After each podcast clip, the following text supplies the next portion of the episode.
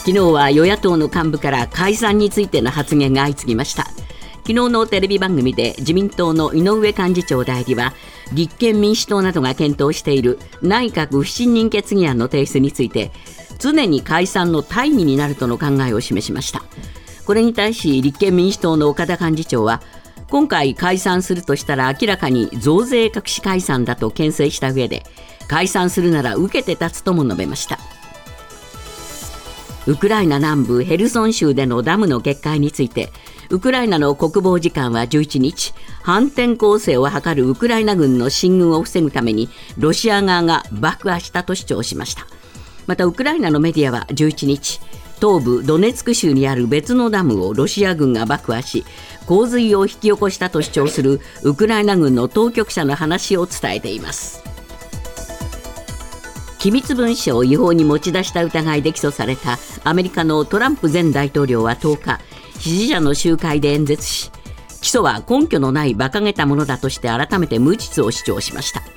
一方3月にニューヨーク州の大陪審に起訴された後世論調査で支持率が上がったことから起訴されて一つだけ良いことは支持率が大幅に上がることだとも述べました。昨日午後1時ごろ神奈川県川崎市の高級時計店にバールを持った2人組の男らが押し入り店員の男性に怪我を負わせました。26歳の男が店の近くで現行犯逮捕されましたがもう1人は逃走しています。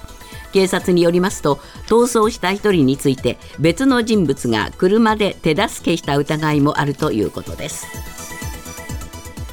今年1月さいたま市の住宅に押し入って現金を奪い住人の女性をホテルに監禁したとして警察は昨日強盗傷害などの疑いで19歳の無職の男3人を逮捕しました。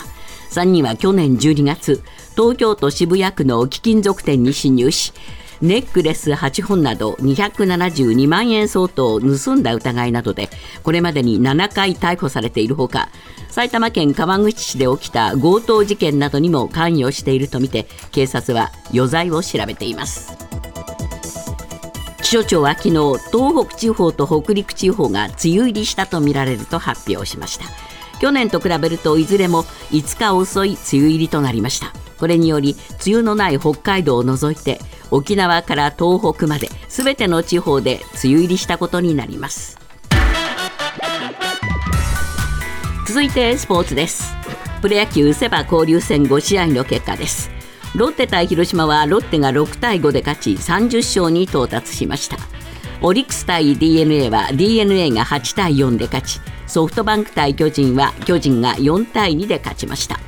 日本ハム対阪神は阪神が1対0で勝ち連敗を3で止めました。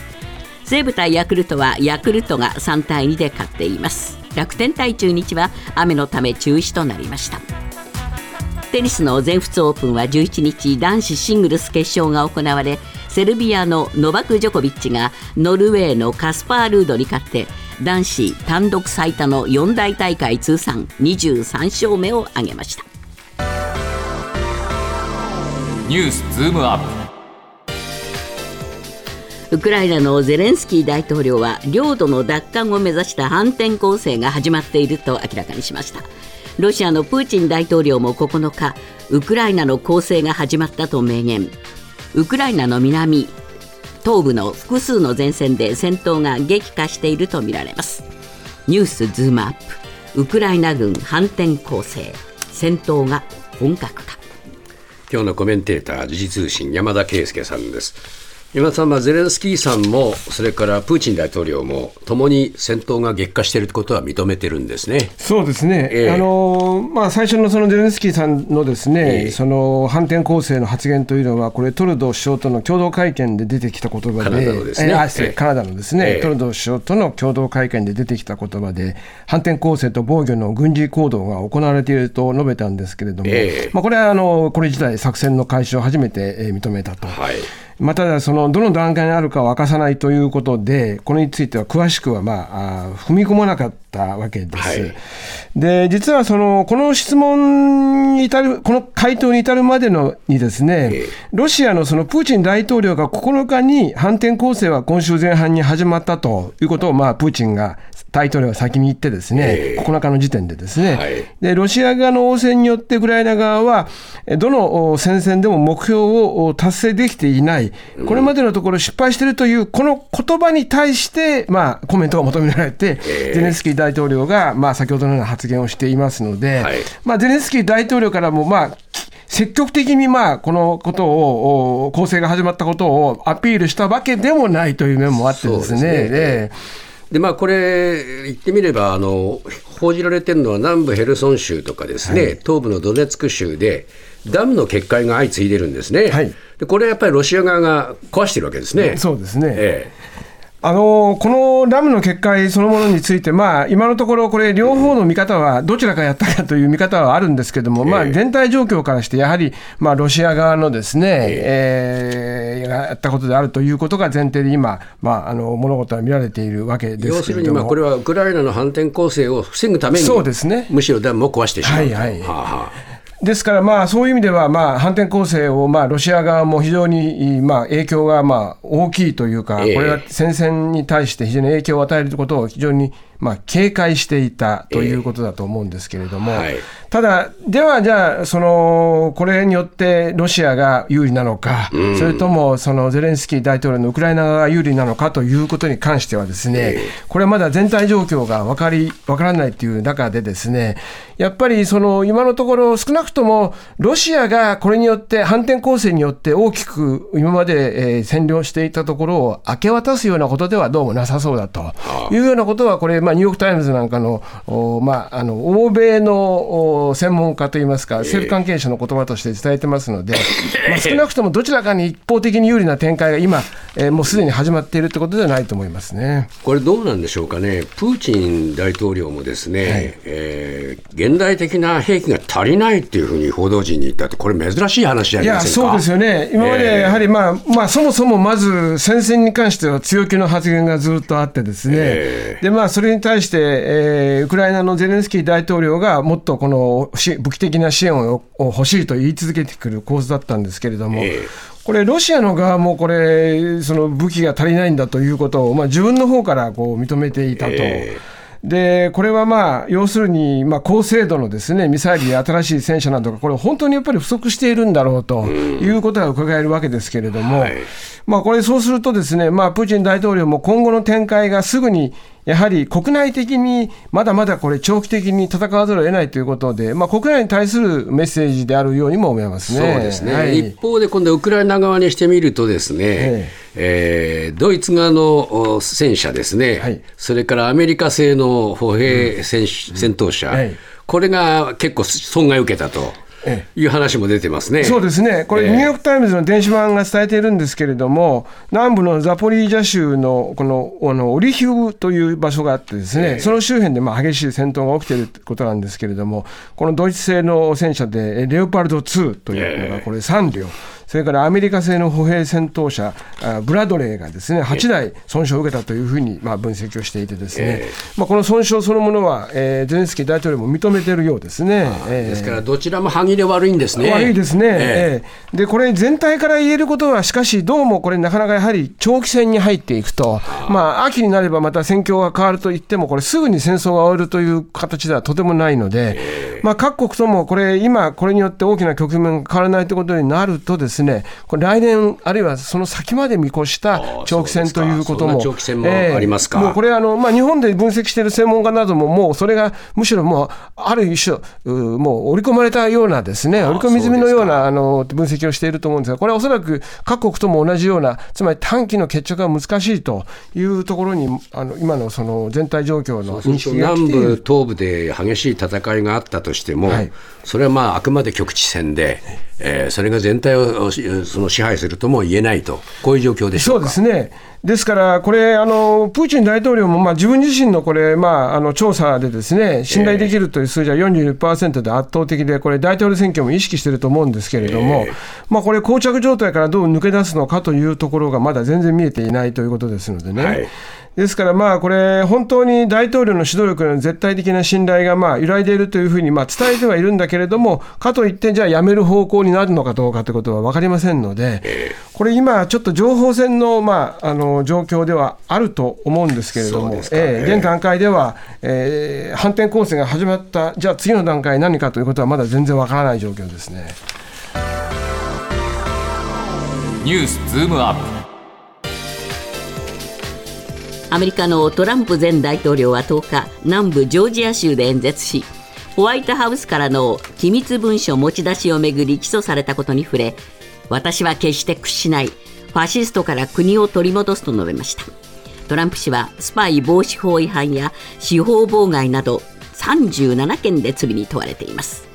ニュースズームアップ。トランプ氏起訴その影響は？えーまあ、大統領退任時に機密文書を持ち出したという問題があって、これをどうするかということだったんですが、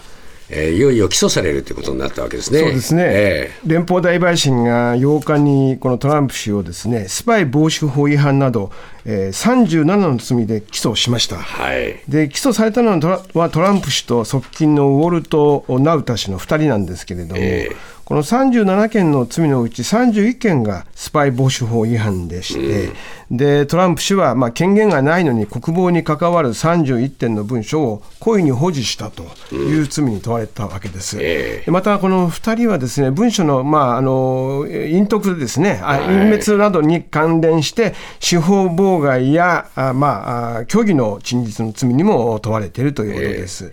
まあ、結構、起訴の中身も明らかになってね。そうですね、ええ。で起訴状にはですねどう書かれているかというと、トランプ氏が本当は見せてはいけないよいけない内容などと言いながら、ですね、ええ。部外者に機密指定の地図を示したり、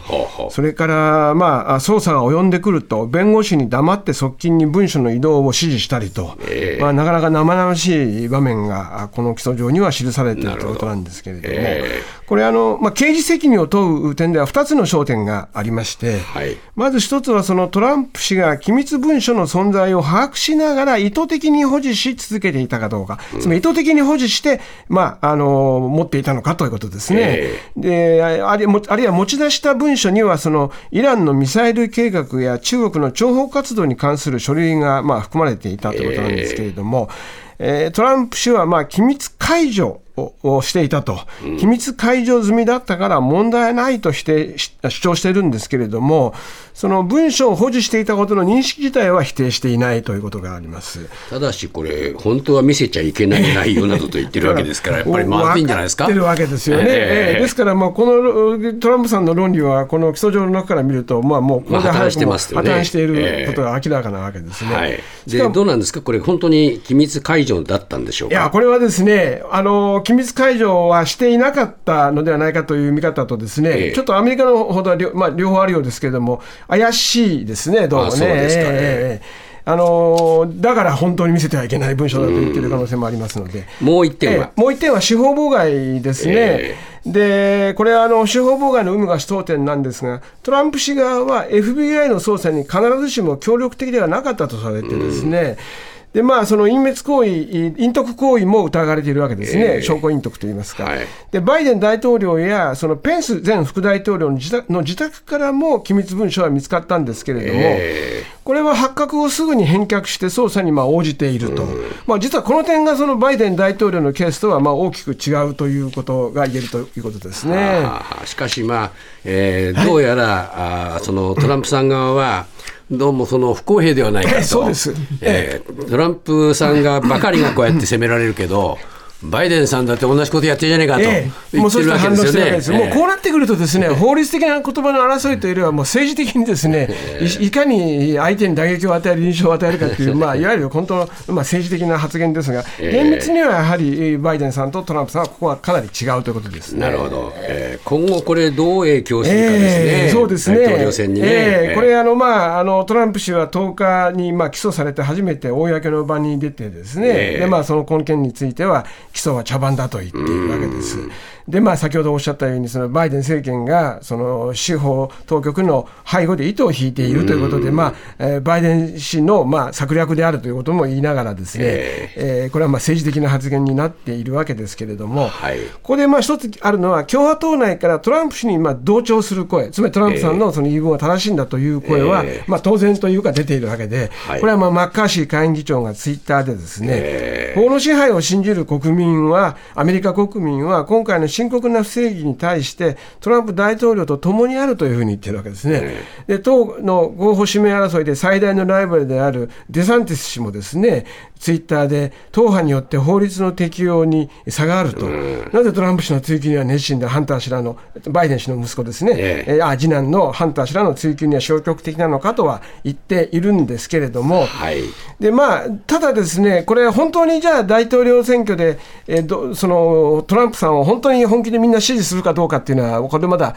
えー、分からない面があるわけですね。えー、というのはやっぱりそのトランプさんがこのままですと、非常に今、人気が高まっていますので、えーですから、まあ、トランプ大統領がこのまま本当に大統領選挙を勝ち抜くとなると、ライバルたちにとっては不利になりますから、えー、まあ、ここはとりあえずトランプさんを取り巻いている保守層をですね、うん、まあ、掴んでおこうは敵に回さないということだと思うんですが、この発言の本意は、実はなかなか私は微妙なものがあると思うんですね。そうですか。で一方で無党派は、無党派層はやっぱりトランプ氏への評価が下がるという人はですね、えー、世論調査によりますと26%、はい、でトランプ氏への評価が上がるといった人は11%なので、まあ、これは無党派強制捜査を受けることについては、はい、厳しい見厳しいですね。ですね。えー、じゃあ全体的にどうなっていくんだろうかということが一つあるんですけども、えー、やっぱりこれトランプさんは自分が大統領候補として指名を受ける分については、この展開はむしろ共和党内の支持層を固めてますから、自分に対するですね、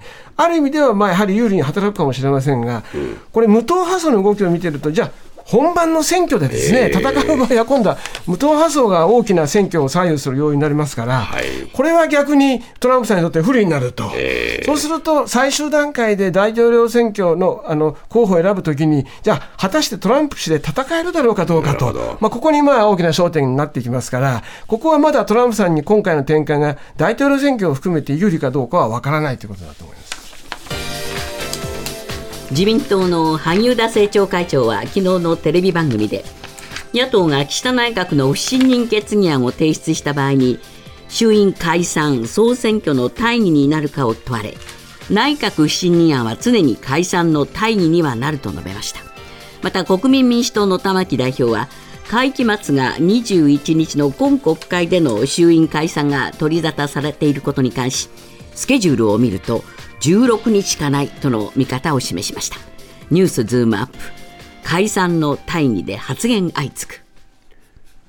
えー、山田さん、はい、ここへ来てなんだか解散の大義って、まあ、本当に大げさな話がどーんと出てきましたけど、何ですこれ？これ、解散を前にして、つまり解散は何を争うのかと、えー、何を掲げて争うのか、つまり解散の主語は首相ですから、えー、えー、その大義が何かという、まあ、逆に言えばこれ、大義が何かわからないのでですね、つまりもっと言うとですね、実は本音がはっきりしていて、来年の総裁選挙で勝てるタイミングで選挙をしたいということにも尽きるわけなんですよね。だから大義もへちまもないんでしょ、でこれ自民党のですね、実は自民党の閣僚経験者の中でも大義、大義が語られるのは大義がない証拠だというふうに言う人が、野党じゃなくて与党からも出てるっていうことなんですね。はいで、昨日の発言で、萩生田さんがでテレビ番組では、そのまあ不信任案を提出するのではないかということの見方に関しては、えー、つまり野党がですね、えー、立憲民主党が今、検討しているわけですけれども、えー、えー、どこで出されても大義になると言ったと、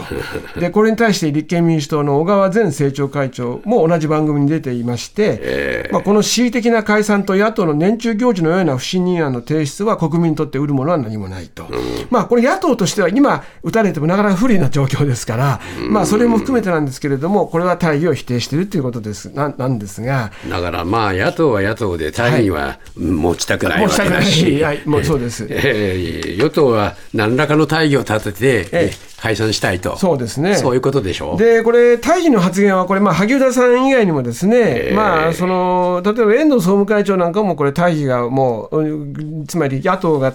あの不信任決議案出してくれれば立派な大義だと言って、まあ、これ、大義論に載っているんですけれども、えーじゃあ、岸田さんがじゃあ今どう考えてるかと、はい、これはですね、岸田さんが大義、あるいは解散について誰かに明確に何かを言った形跡がどありません。あないからはっきりこあのこういうことが出てるんですが、えー、ただ私の知る限り、ある党幹部が岸田さんに大義になるかどうか、野党がもし、えー、不信任決議案を出したときに、野党、これは大義になるかなという発言をこう振り向けたらですね、あの、えー岸田さんに水を向けたら、岸田さん、それはなるというふうにこの肯定したそうなんですね。でどうもその言葉がどーっとこう流れているわけなんですけれども、だかといって岸田さんがこの会期末で本当に、えー、大義を、これを大義に解散するのかはまた別問題で、どうも岸田さん、まあこれ、分かりません、今週ですね、記者会見がありますので、本当に踏み込むかもしれませんし、本当にこの会期内に解散して、7月の投開票を目指すんだったら、今週中に解散を記者さんがはっきりしないと、準備が間に合わないんですね。えーですから、まあ、この辺のところははっきりすると思うんですが、私は依然としてまだ自民党本部の中でですね、これやっぱり準備がかなりいるわけです。300人近い公認候補の調整、まだ全部済んでませんし、それは公認証書の手渡す準備とかですね、あるいはその必勝祈願といってため書きを書くんですけど、これ一つ一つ300人分のですね、この墨でこう名前を書かなくちゃいけないんですけど、まだこれが始まった節はないんですね。ということを見ると、これ岸田さんひょっとしてこの言葉によって解散風を煽る方に、え熱心なんじゃないかと。ただ、もし本当にやるんだったら、それはあのやるんでしょうけれども、私はまだ、えー、実は本当に解散するかに関しては懐疑的ですね。そうですか。はいまあしかしね、結局自分にとって有利かどうか、そうです。それで一点に尽きるわけですよね。私はですから、最近あるところに、まあ、その原稿を出したんですけれども、私はやっぱり大義なき抜刀、刀を置くには意義がありと、うん、まあ、私はもうこの立場をですね、まあ、はっきりとこう申し上げたいですね。